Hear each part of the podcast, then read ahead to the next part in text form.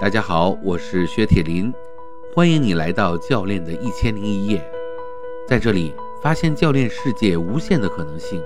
让我和你一起走进神奇而又有魅力的教练世界。好，线上的小伙伴们，大家好啊，我是薛铁林啊，今天呢，我邀请到了。呃，我的一位老朋友，嗯，我们认识的时间也很长了啊，但是，呃，我一直对他很好奇啊，最主要就是，我觉得这个人呢，他很认真啊，然后非常非常的好学，最关键的呢，就是他的医疗的背景啊，这个我们做教练的人天然的就会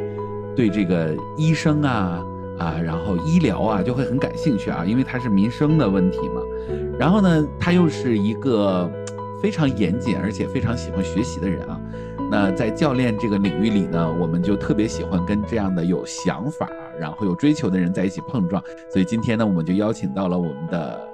小伙伴周丽丽丽来，丽丽给大家打个招呼吧。啊，大家好，啊，我是丽丽，啊，特别感谢铁林的话能够邀请我跟大家一起去进行这场对话。OK，好好，别紧张啊，呃，我们这个就是一个很轻松、很愉悦的一个对话啊，呃，那丽丽，你呃，因为呃，因为这是我的电台嘛，所以你可以跟大家呃简单的介绍一下你自己嘛，就是呃让大家了解一下你的一个呃背景和情况，好吗？嗯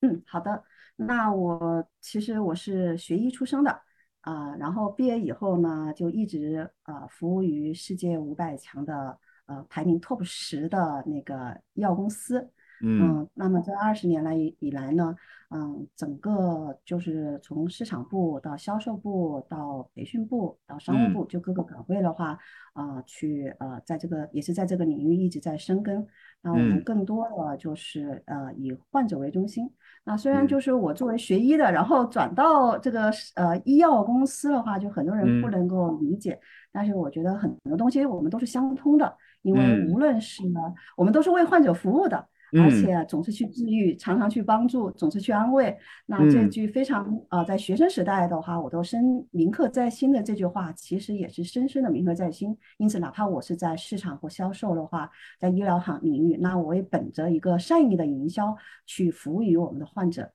嗯嗯，OK，OK，好，刚才这段话特别特别的顺啊啊！你刚才说了一个叫做总是。呃，总是什么？总是治疗，总是帮助，总是安慰。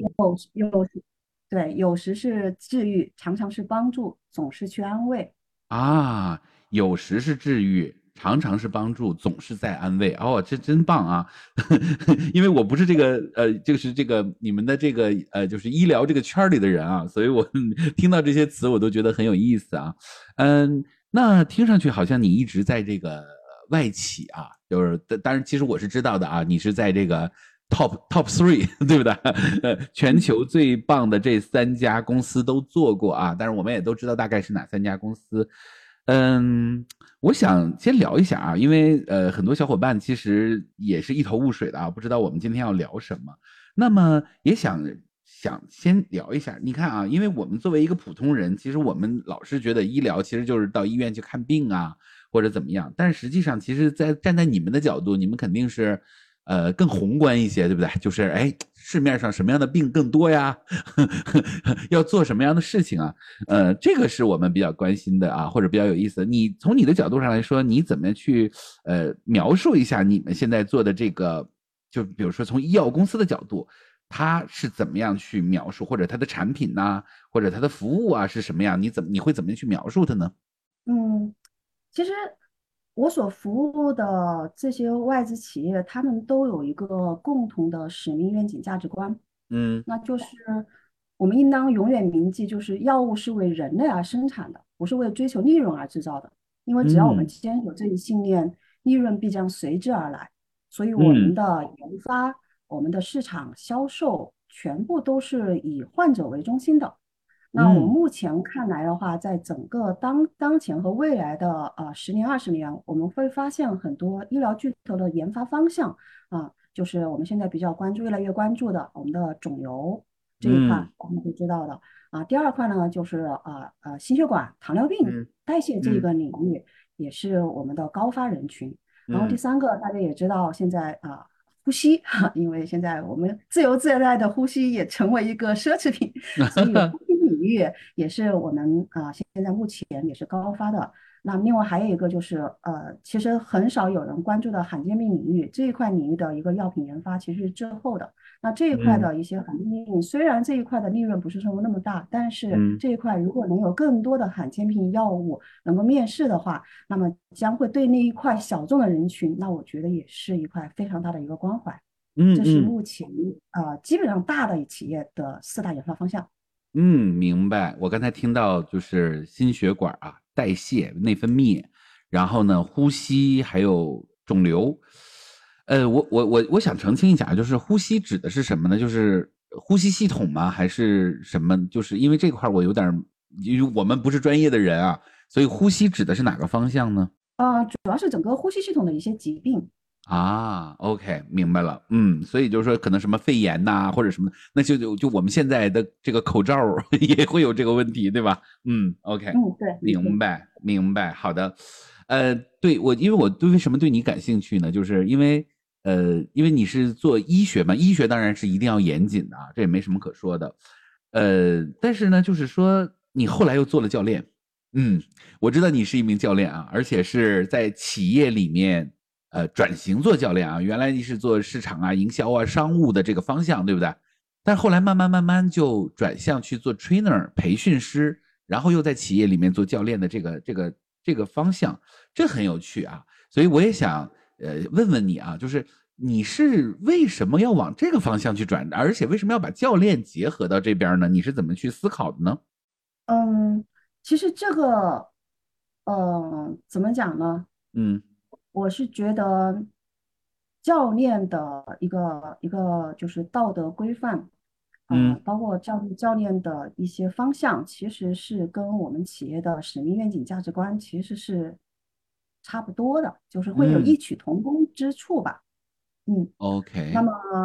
对，那就是其实很多的企业，它是它是有它是有信仰的，有信念的。那我们每一个人的话，就是也是有信仰和信念的。那我们到底要成为一个什么样的人？我们的企业要到底要成为一个什么样的企业？那这个这个这个其实是相关的。但是当个人的目标如果能跟企业的目标如果不能够达成共识和一致的时候，嗯，那么这个方面的话就会就会导致我们的企业的前进的步伐就会就会放慢放缓啊，甚至受到阻碍。那怎么样把个人目标和企业的目标能够结合在一起，达成共识？那我们就在逻辑思考的一个层次的话来看的话，那就是信念价值观以及我们要共同去奔赴的那个使命。如果这方面能够去能够去统一，甚至是能够呃能够打破一些限限制性信念，并且让我们的个人的目标，然后呃和可和企业的这种使命感一起结合起来的话，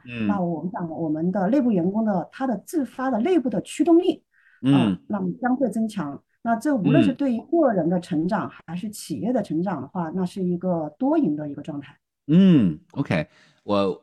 我用我的理解啊来说一下，就是你刚才的这些话，其实也就是说，其实对于你们这个医疗这个行业本身来说，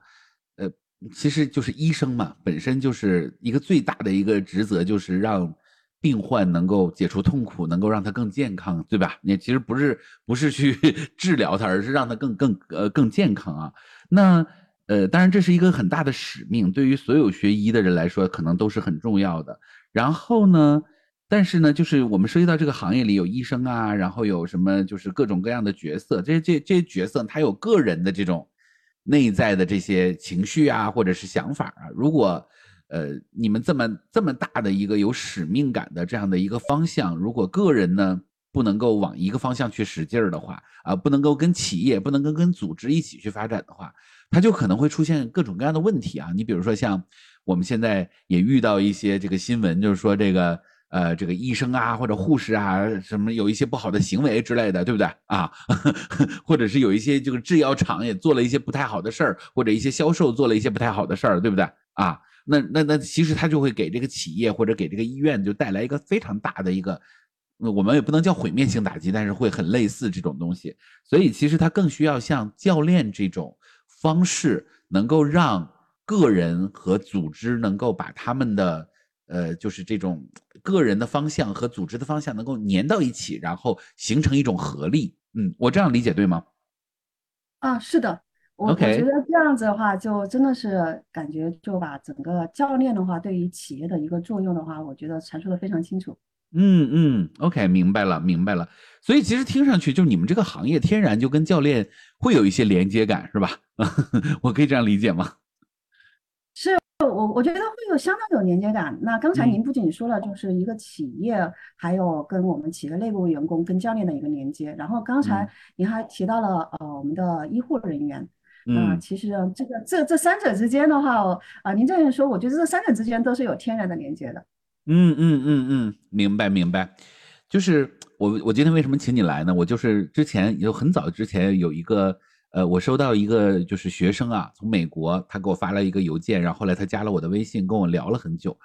然后呢，我就觉得很奇怪，我说哎，这是个美国的一个中国的学生，他为什么要给我发邮件，要到我这儿来学习呢？啊，后来他跟我表述，他说：“他说我要在美国找工作，那我就更好奇，你在美国找工作，你跑到我一个中国的一个网网络学校里面来学习啊？”他说：“那第一个我就是想学母语嘛，这是第一个，但而且你是一个在线学习的一个呃机构，我可以在线学嘛，当然这是有好处啊。但是呢，他说很重要的一点就是。”当他在我这边学习完了以后，他能拿到这个证书的话呢，在美国很容易找工作，这就激起我的好奇了。我就说，为什么呢？他说：“哎，我是学康复的，如果我拿了这个 ACC 或者是 PCC 的这个这个 ICF 的认证的证书啊，我是可以就是比一般的这个面试者的这个机会要更多的。这是第一个。所以呢，就是说，后来我就开始问他，我说，在美国是不是要求这种执照啊，或者是呃用这种？他说，其实我们现在很多的医疗人员。都在把教练引用在啊，就是这个这个这个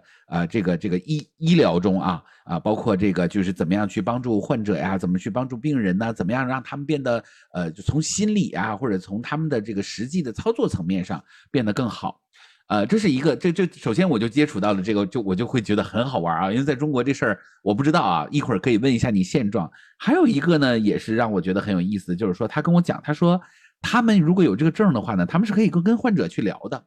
然后这个聊的这个钱呢是可以进医保的，在在呃在这个国外它是可以报销的，这个让我觉得也很很好玩因为你知道我们教练约谈一个小时都是要呃要要要付费的，对不对啊？所以我说到这儿的时候，嗯，你怎么去想呢，周丽？就是因为你是在这方面真的是。呃，比我有经验多了啊。那我不知道中国现在在这个方面发展的怎么样，所以想呃看看你作为一个至少你对呃医疗行业比我更了解嘛？呃，你所观察到的是什么样的呢？嗯，呃，我觉得这个是一个非常有意思的一个视角哈，因为我确实现在在我目前的认知范围之内，我了解的讯息之内，我还没有发现这一项啊，现在目前还没有发现这一项。啊，那但是您刚才说的就是关于康复这一块的话，现在目前在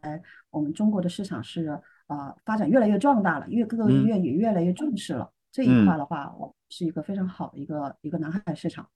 嗯嗯，对，其实我后来就是因为这个事儿呢，我在呃就是我查了很多美国的资料啊，就是我了解了一下。呃，专门有一个领域就叫健康教练啊，这个这个 是在中国现在其实逐步在兴起啊，但是还不是很完善。那它有哪些呃，就是这个教练的种类呢？啊，我大概整理了一下啊，嗯，我们最常见的就是什么呢？就是减肥啊，减肥教练教练。然后呢，就有几个啊，比如说啊，康复教练，医生专门给医生做教练的，嗯，他可能有一些 training。也可能有一些给医生，因为本身你知道会面对很多医患问题，对吧？所以他们心里也很堵得慌。其实医生那个精神压力很大的，真的很需要被教练啊。然后还有就是护士啊，就护理。然后呢，还有就是心理教练，这也是算是啊健康教练的范畴。还有就叫做医学啊，叫做医疗秩序教练，这个很有意思啊。呃，这个啊，然后还有一种叫孕产教练，啊，然后叫心脏健康教练。然后呢，生育教练，然后糖尿病方向的教练，还有就是癌症教练，然后呢，哮喘教练，啊，抗衰老教练，还有呢，叫做自闭症的患者的教练啊，还有多动症那个儿童的教练啊，这其实都属于健康，就是跟医学跟健康比较相关的这种教练的方向啊，嗯，很有意思啊。所以呢，哎，我说的这些就是方向上有哪些你比较有共鸣，你你觉得比较熟悉的啊，有吗？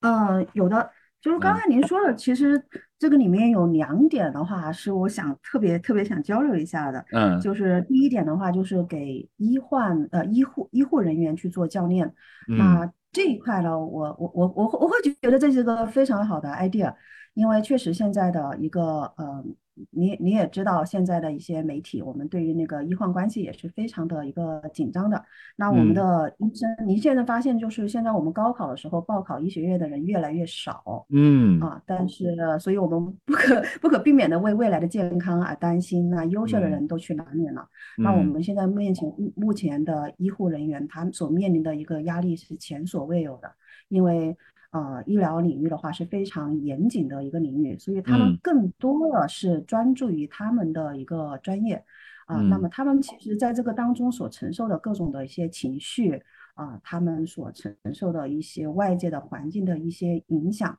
那这些嗯东西呢，呃，只能是靠他们自我消化了啊。那但是很多时候，我就在想，那我们的医生、我们的护士到底是靠什么信念能够支撑下去这样一个嗯崇高的工作呢？这个压力嗯这么大的一个工作呢？因为我们也看到很多的医护人员也是在，有一些医护人员也是在转行哈，因为确实嗯是呃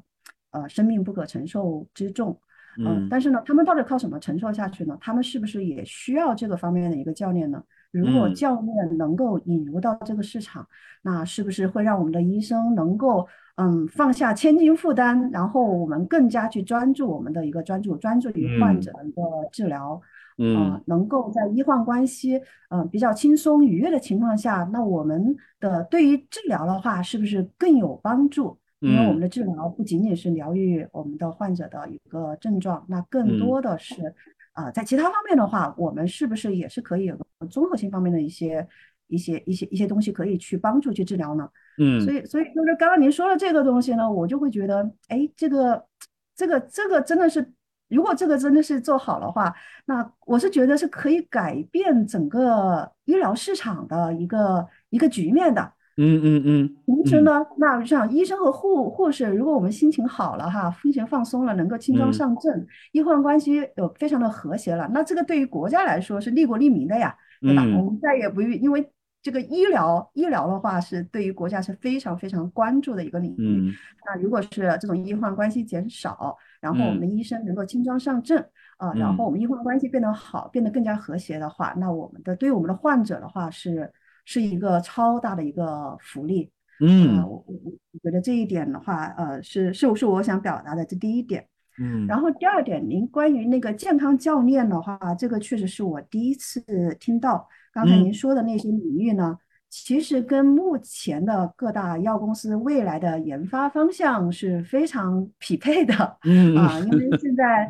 啊，对，现在这样的病人越来越多了。把刚刚您说嗯到肥呃减肥，那其实是嗯跟内分泌啊代谢领域相关的。那嗯您刚才说到了那个呃康复，那现在的一些康复也是我们国家也是，这就是二零三零健康中国计划里面也是非常非常重视的一条，就是关于嗯康复啊嗯，然后包括啊您刚才说的就是啊癌症就是肿瘤，那肿嗯。瘤患者现在真的是越来越多了，那很多的肿瘤患者并不是说因为啊、因为药没有药物治疗而去世，啊很多嗯。方面的话是因为心理方面的一些原因。而嗯。导致他没办法去坚持治疗，那嗯。就是我们医生也是承担了很大的一个方面的一些压力，所以我就觉得就是这个健康教练的话，在很多很多的这一些就是这些领域的话，我我觉得方向还是非常精准的。嗯，特别好啊！就是其实呃，很多人也在问我啊，说就我为什么要去搞一个这样的一个呃，就是一个音频的一个节目啊，一个栏目。呃，我我其实一直在思考啊，就是说我们到底就是要宣传什么？因为实际上，其实我们真正的要将教练这个文化，要让他真正的能够为这个社会啊，或者为每一个人做出很多的贡献。除了我们去教很多人那个技术本身以外，其实我们要呃要扩大那个外延，要扩大那个认知啊。所以你刚才在说那个话的时候，我就想起那个。就 ICF 啊，因为它是 International Coach Federation，对不对？他提出的一个口号叫什么？叫 Empowering the world through the coaching，什么意思？也就是说，教练要赋能于这个世界，对不对？所以其实我是觉得，就是说，其实，嗯，我们作为一个教练的传播者，其实我们是一定要从那个教练那个角色里跳出来，去看到他其实是可以帮助到，呃，因为他就是一定要落地。因为现在我们的问题是在这样啊，就是说，呃，因为这个是个好东西，它为什么会在国外会被流行起来啊？我我其实我一直在查资料啊，我就发现。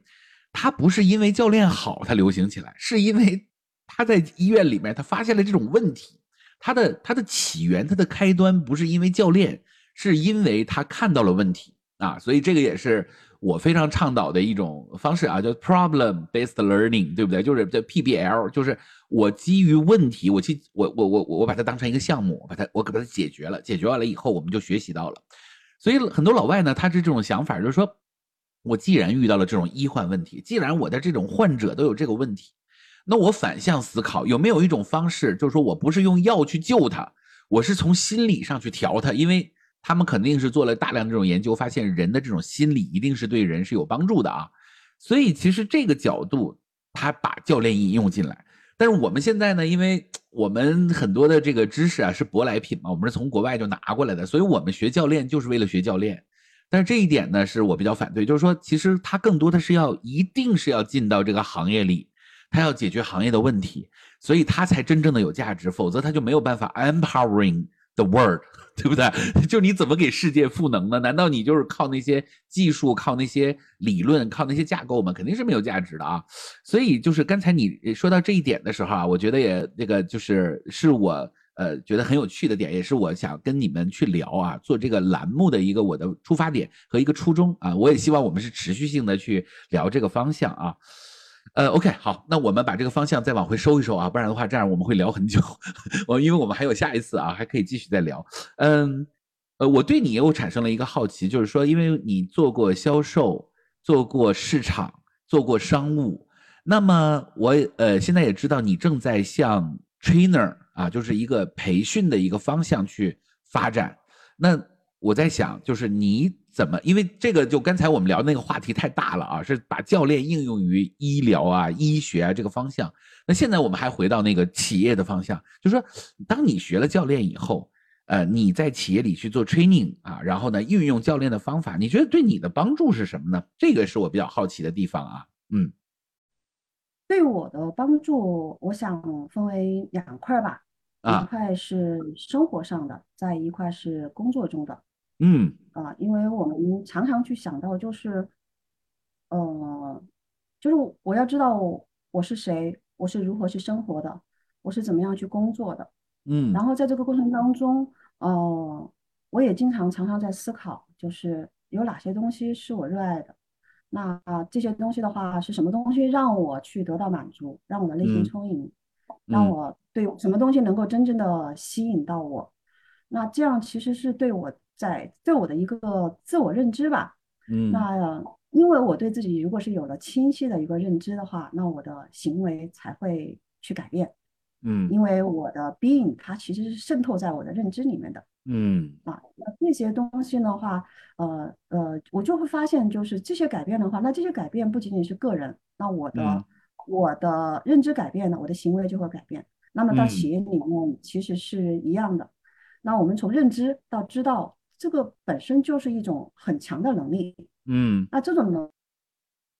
不是说我们自己去找，因为我们自己的话很容易去局限在自己的小我或者一些小的视角范围之内。嗯，那更多的是就是那学了教练的话，呃，我们不但可以认识到自己，那我们可以从多元化的角度。啊，去看待自己，也会去看待公司。那这样子的话，就会让自己在职场上面就会有很强的一个，就是找到复杂问题的一个能力。那同时呢，你又能够很高效的去交流。那同时，对于现在目前公司对于创新这方面啊，就就是人人员也特别重视。那你学了教练以后，因为视角不同了，那你除了全局思考。那你还可以去深度去思考，那这样子的话，就会将会就你的一些点子和想法就会整个去串联起来。嗯，那同时你在工作当中，你还能够把公司的战略、战呃战略以及它的策略的话，你能够迅速理解这些战略策略它的真正的意图是什么。嗯那这个意图的话，我怎么样去啊、传递下去？怎么样教会大家啊、去传递下去？最终的话叫到落地到执行。那这嗯个方面呢，的话就是好处还是特别多了哈，就嗯是嗯，那更多的我觉得就是在于教练其实更多的是让我们学会思考。嗯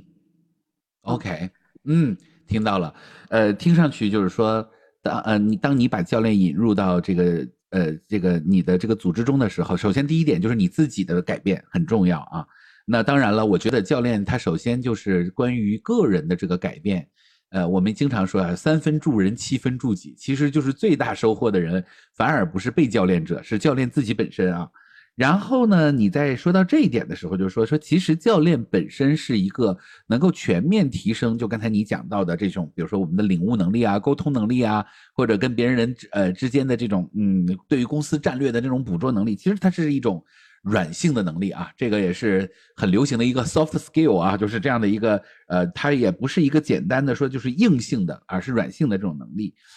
呃，然后最后你落脚点刚才说的，我印象非常深刻，就叫思考。啊，那么呃，你刚才说到这一点啊，我觉得就是这也是我今天就是带着一个小小的疑问啊，然后呃和你聊，就是因为我知道你学习了那个品璇老师的那个思考普拉提啊，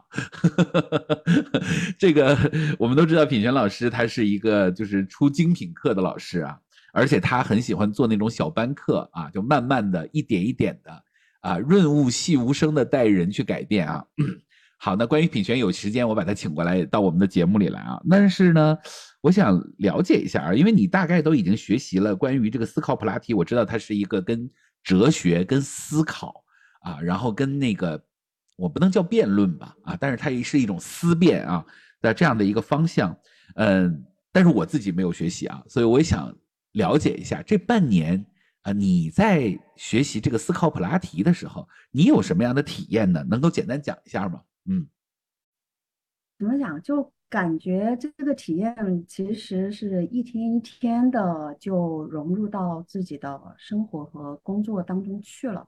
就是嗯整个半年，每天都在练习，都在嗯思考。那其实这个对于我们目前这个世界上很多人，其实每天都在奔跑往前看，那到底是跟着别人跑呢，还是或者无意识的跑呢？现在都不知道。我们很嗯少能够停下来去想一想，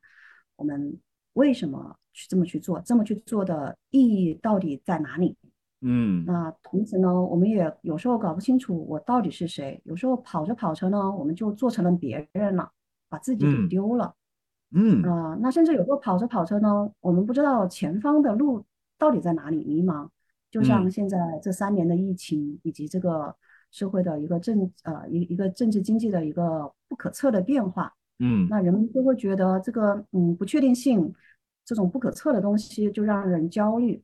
那很嗯多人呢就会就会看到这种东西呢，就嗯这种就被这种焦虑给深深的裹挟，那嗯就感觉像一个漂浮的人。那这嗯个时候就更加忘记了我脚踩的土地到底在哪里，我是嗯谁，嗯我到底要往哪里去。那当嗯我们真正开始停下来思考的时候，其实我们就找到了一个锚点。嗯啊，我们关注于当下的这个思考。那嗯同时呢，我们未来是无法掌控，但是有一样东西我们是可以掌控的，那就是人生的意义。嗯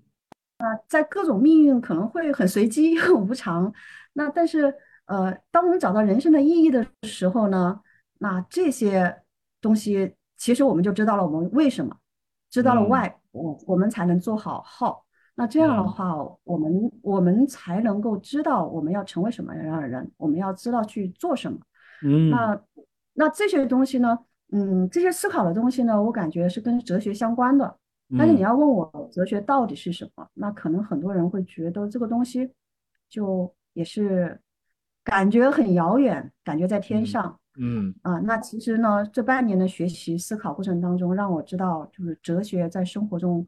是无处不在的。，OK，啊，就像对，就像我们选择你坐上这辆公交车，你下不嗯了车，那你到底是自由了呢，你还是不自由呢？那嗯你是自由的，因为这是你自由的选择。但是你下不了车呢，那那因为你选择了这个自由，你自然的就被束缚住了。就是有时候就很小的一些很有趣的生活中的一些事情，就会变得因为思考，你就会变得很有趣。嗯，这是这是一个方面，就是生活会变得有趣。第二个呢，就是你会发现很多时候我们会觉得这个生活当中有很多冲突，很多对立。嗯啊，那这些冲突和对立呢，就给人家给大家造成了一非常的大的压力、紧张、痛苦、不安。嗯，那这种时候，这种二元对立的这个状态呢，其实就会让产生于我们的生活工作当中，我们跟别人对比。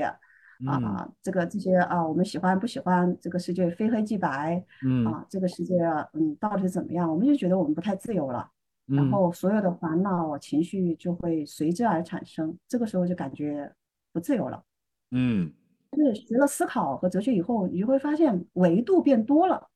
OK 啊，你会从对，你会从各个视角、各个维度去看。就像我们看大自然的这个所有的生物一样，那有我们树木有高有低，啊，然后我们的呃有阴有阳，然后呃各种的东西都是纯然去接受的。那人对于高低对错，对于喜欢和不喜欢的这个执着，这种执念，就会让人不自由。但是通过思考之后呢，哎，你就会发现，你敢不敢去打破这种对和不对的对和不对的界限？嗯。啊，然后呢，你会思考到底是怎么去阻碍我们自己和我们真实的自己去去去去冲撞、去交锋？嗯，啊，到底是什么去横亘在我们的中间，让我们没有办法去啊，在我们的生命当中的话，让我们的生命获得自由？嗯，那这些东西呢，其实这些都是生命的万物的本来面目，但是我们可能走着走着就忘记了，其实上天赐给我们的生命。其实都是最好的。那我们的本来面目其实都是都是这样子的。那我们看世界的态度，你就会发现从小我的这种局限当中一下子就突破出来了。嗯，那你那这突破出来的话，当然这突破出来的话，对我们的对我自己的生活工作有什么帮助呢？嗯，我常常也在想，嗯，那我觉得最大的帮助就是呃，会非常的清醒。嗯，然后。嗯，遇到各种的事情呢，我不会是在很慌乱，因为看得很清晰、很清楚，那会让我活得比较优雅，活得比较笃定，不再去慌乱。那这样的话，就是我看待世界的态度，啊，就会让我的生命的这个质量，我觉得是能够得到提升的。嗯。我一下子讲了这么多哈，也不知道就讲的比较乱啊。没有没有没有没有，其实就因为这是你真实的体验嘛，这真实的体验是最重要的。因为你要是打了一个稿子，我倒反而觉得这可能不是真实的啊。呃，你刚才说了几个点啊，我其实也有一些简单的记录啊。你说，其实你刚才提到了一个人的 being 啊，我们我们作为一个人，我们要知道我们的 being 是什么啊，就是我们我们到底为什么要来到这个世界，对不对啊？我们的 why。和我们是谁？Who？其实这个问题听上去，我们大家也都能解答啊。就当然，不同的解答会有不同的层次，或者是不同的这个点。嗯，其实你刚才说的这一点的时候，就是我们所有学过教练或者所学过内在成长的人，有的时候听到这种话，已经听到耳子都耳朵都起茧子了，对不对？但是刚才你又在很深入的又在给我啊，就是在讲你所。经历的这些部分，在这半年里面，那我所体验到的是说，其实这里面有几个点啊，就是说，其实可能有万万，可能有一万种方法进入到 being，比如说我可能，呃，在一个危机的时刻，然后做了一个重要的决定，那可能那那那我体我知道我的 being 是什么，对不对？那也有可能呢，可能在一个呃，可能在一个舞会上，我跳了一个特别呃欢快的舞蹈，或者是我听了一个音乐会，然后上面有一个呃，可能有一个非常棒的明星，他唱了一首歌，然后我也能体验到我的 being，可能有多种多样的方法进入到人体验 being 的这样的一个体验中。但是你刚才给我了一个一个一个不同的感觉啊，这是我我个人感觉到的，就是第一个，你刚才说到的是思考。就是思考也可以让人进入到 being，就是他通过思考，通过更深入的思考进入到 being。但是这个思考的过程呢，因为刚才你提到了二元啊，提到了更多的视角，提到了其实刚才你在讲这个部分的时候呢，我又想到了一个词叫逻辑，就是说其实你是应是在逻辑基础上进入到的这个思考。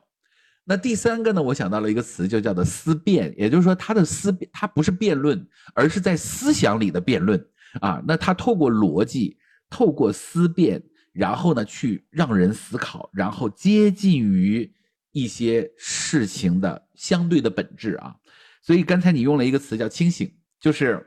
让生活、让工作、让很多的事情，因为它接近于本质，所以呢，它就会。更加的让人能够很容易去透过逻辑、透过思辨，去让人去感知到那个 being，那就那那那当然了，就像你说的，那我生活会变得很优雅，会变得更。从容，甚至可能在解决一些问题的时候，就呃会抛除掉那些情绪啊，那些呃很复杂的一些因素，而直接来到一些很有稳定性。就像我们去学数学与呃物理似的，这是个定律，所以你。呃，在这种呃有结构性的啊，呃这种啊科学性的这种啊啊，它有思辨性的这样的一个体系下，它是啊非常容易进和出的这样的一个过程啊。所以刚才你的整个的一个描述让我感受到的是呃这些部分，所以很有趣啊。那听上去就是那个在这个过程中，其实思想或者是逻辑或者是思辨整个的这样的一个呃体系，其实它是被锻炼的。就像就好像是我去理解啊，就是我们可能在情感上有肌肉啊，就是如果我们说这个我们内在有一个肌肉存在的话，情感可能是可以训练成某一种肌肉。那好像思想，好像思考也可以像肌肉一样的去训练，可以这样理解吗？周丽？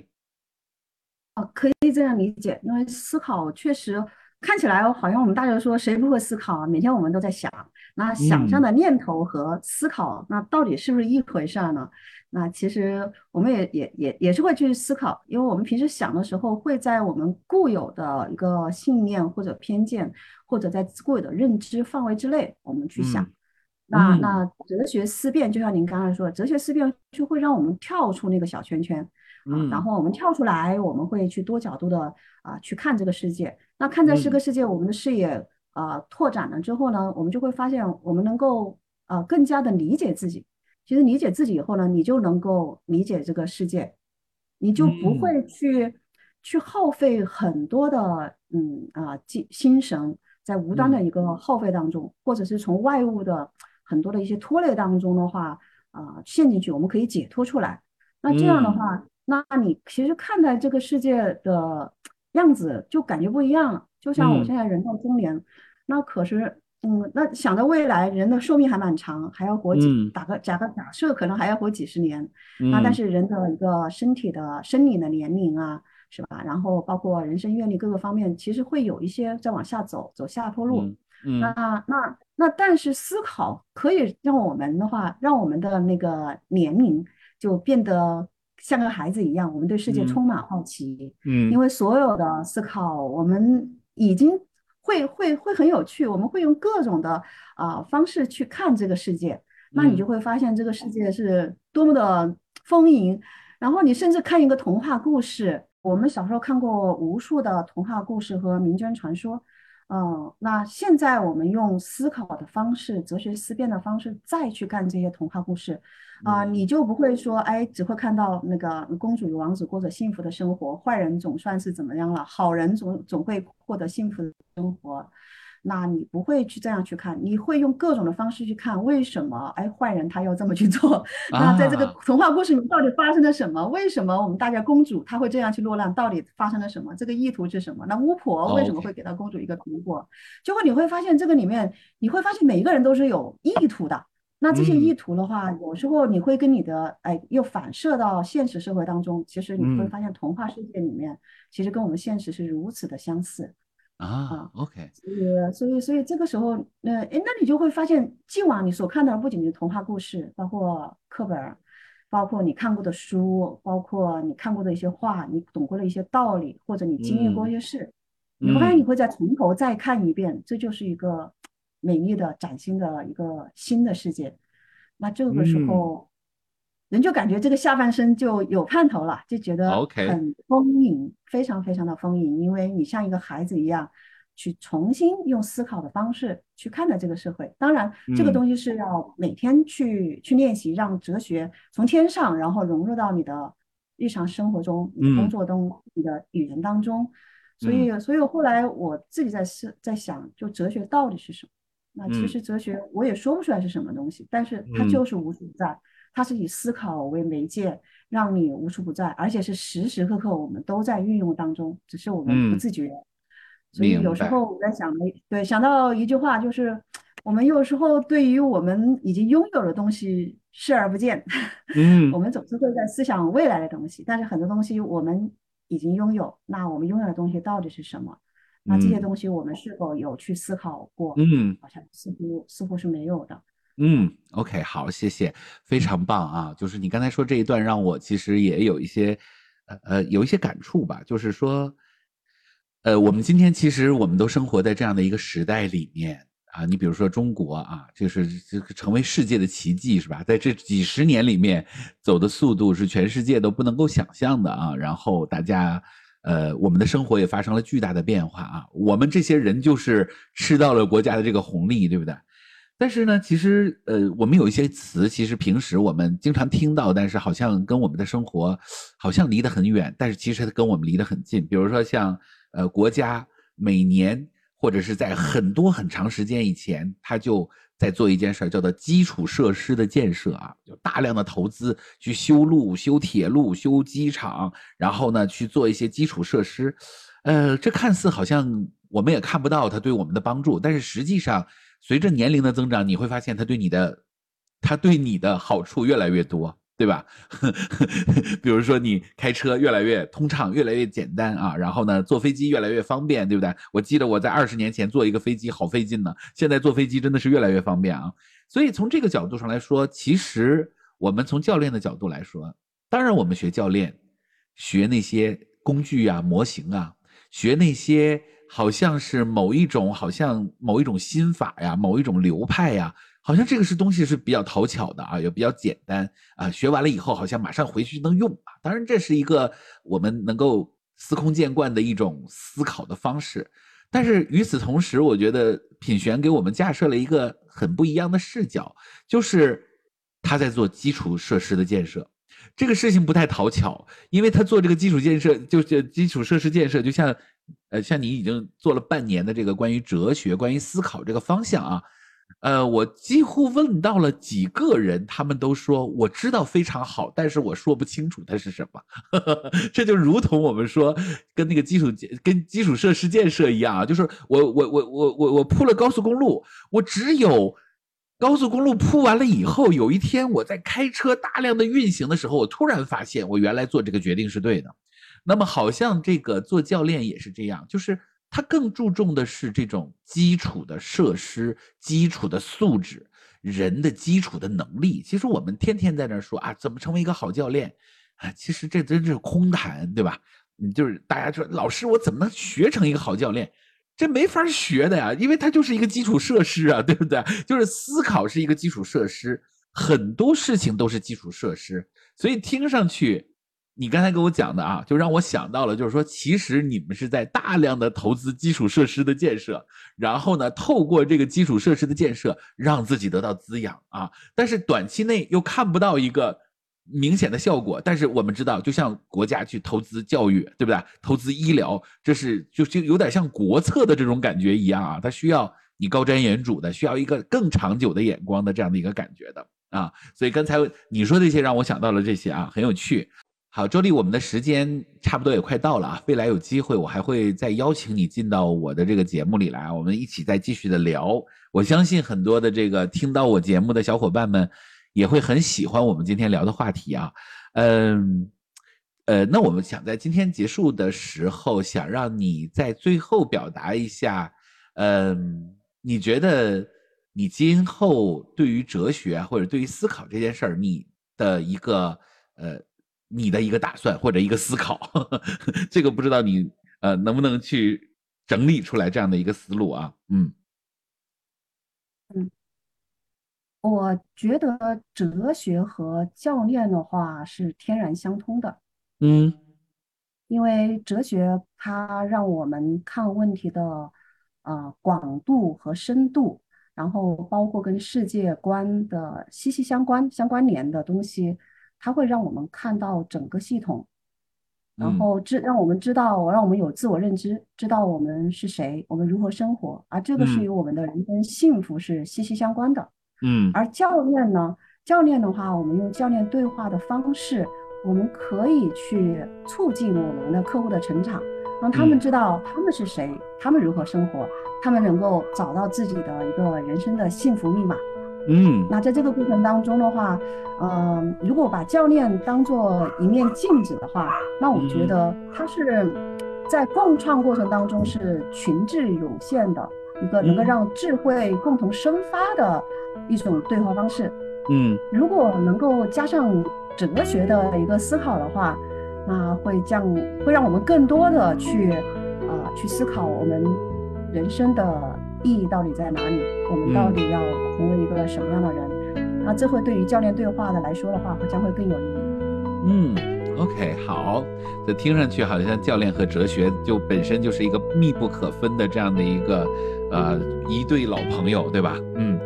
好的，谢谢谢谢周丽今天来到我的节目啊，那我相信在不久的将来我还会把你邀请回来，我们继续来谈一下呃谈天说地啊，说一下教练，说一下哲学，说一下呃在我们生活中的这种应用，好吧？嗯，谢谢你。好的，谢谢铁林，谢谢大家。嗯。